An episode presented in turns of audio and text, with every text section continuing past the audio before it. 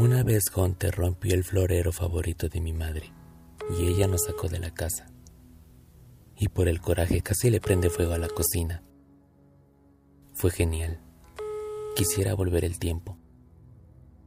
Ella quería felicitarme por la competencia y yo fui grosero con ella. Tranquilo, ella está bien. Tan pronto acabe con esto la buscaré.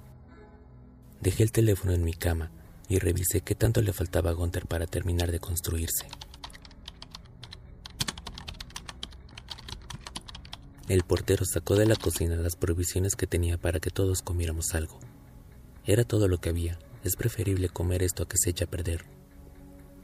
Oye, respeta y deja eso, le dijo Luis Alberto mientras éste esculcaba los cajones. Yo escuchaba todo lo que decían desde mi cuarto. ¿Y tú? preguntó Luis al portero. ¿A mí? Sí. ¿Qué hacías en la azotea? No tenía sentido ir si en todos lados era lo mismo. ¿Mm? Alberto fue a encender el televisor y buscar alguna señal. Luis tomó la palabra. Yo me preparaba para el curso sabático de la universidad. Cuando vi las noticias mi padre me encerró en mi cuarto. Apenas pude salir y lo encontré ahorcado en el baño.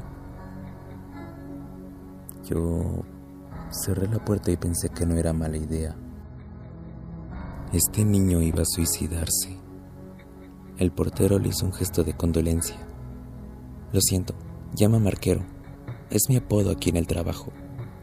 Luis, un placer. Yo soy Alberto, tengo 25 años y estaba quemando la mejor hierba del mundo, hasta que amanecí encerrado con esas cosas.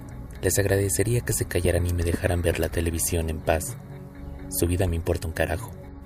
Alberto pudo encontrar un canal que estuviera transmitiendo, los reportes de la Organización Mundial de la Salud indican que en las últimas 72 horas se ha incrementado el número de infectados en todo el mundo.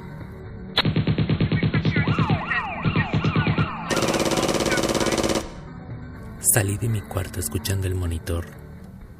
Se presume que cualquiera puede estar infectado sin presentar.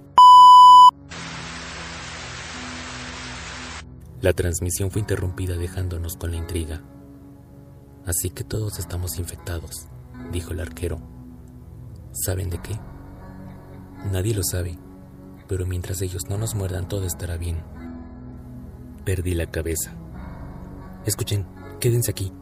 Saldré a buscar a mi familia. Si vuelven, díganles que regresaré. Oye, cálmate. No me digas que me calme. Veo que eres demasiado inestable, pero no arreglarás nada poniéndote así. No puedo, mi familia está allá afuera mientras yo estoy perdiendo el tiempo. No me puedo quedar aquí como pendejo. Alguien me golpeó la cabeza con un florero y caí desmayado. Todos se quedaron callados y asombrados por lo que estaban viendo. Alguien tenía que hacerlo, dijo Gunther. ¿Saben dónde puedo conseguir otro florero? Eso es un... No lo sé, pero creo que está de nuestro lado. Es un androide y dudo que esté de nuestro lado. ¿Por qué lo dudas? golpeó a su creador. ¿Crees que no hará lo mismo con nosotros? Oigan, puedo escucharlos. No estoy sordo. Él estará bien. Mientras todos revisaban que de verdad estuviera bien, Gonte recargó sus municiones. ¿Por qué lo golpeaste? preguntó Luis extrañado. Gunter fue a desconectar el laboratorio. Sé cómo está la situación actual. Estuve navegando todo el día. También planeo buscar a mi familia. Si se quedan aquí no sobrevivirán. Son libres de elegir. Eres un androide, ¿verdad? No es cualquier androide, es Gunther, respondió Alberto. Ahora sé por qué Neo estaba con ustedes. Ya se me hacía extraño. Lethal Shot. Los rumores de que un androide vivía en la cuadra son ciertos, comentó Luis. Vaya, Neo hizo un cambio radical. Eres un androide muy inusual. Desperté muy asustado e intenté llamar a mi madre una vez más. ¿Qué ha pasado? ¿Y por qué me duele la cabeza? ¿En serio que nadie tiene otro florero?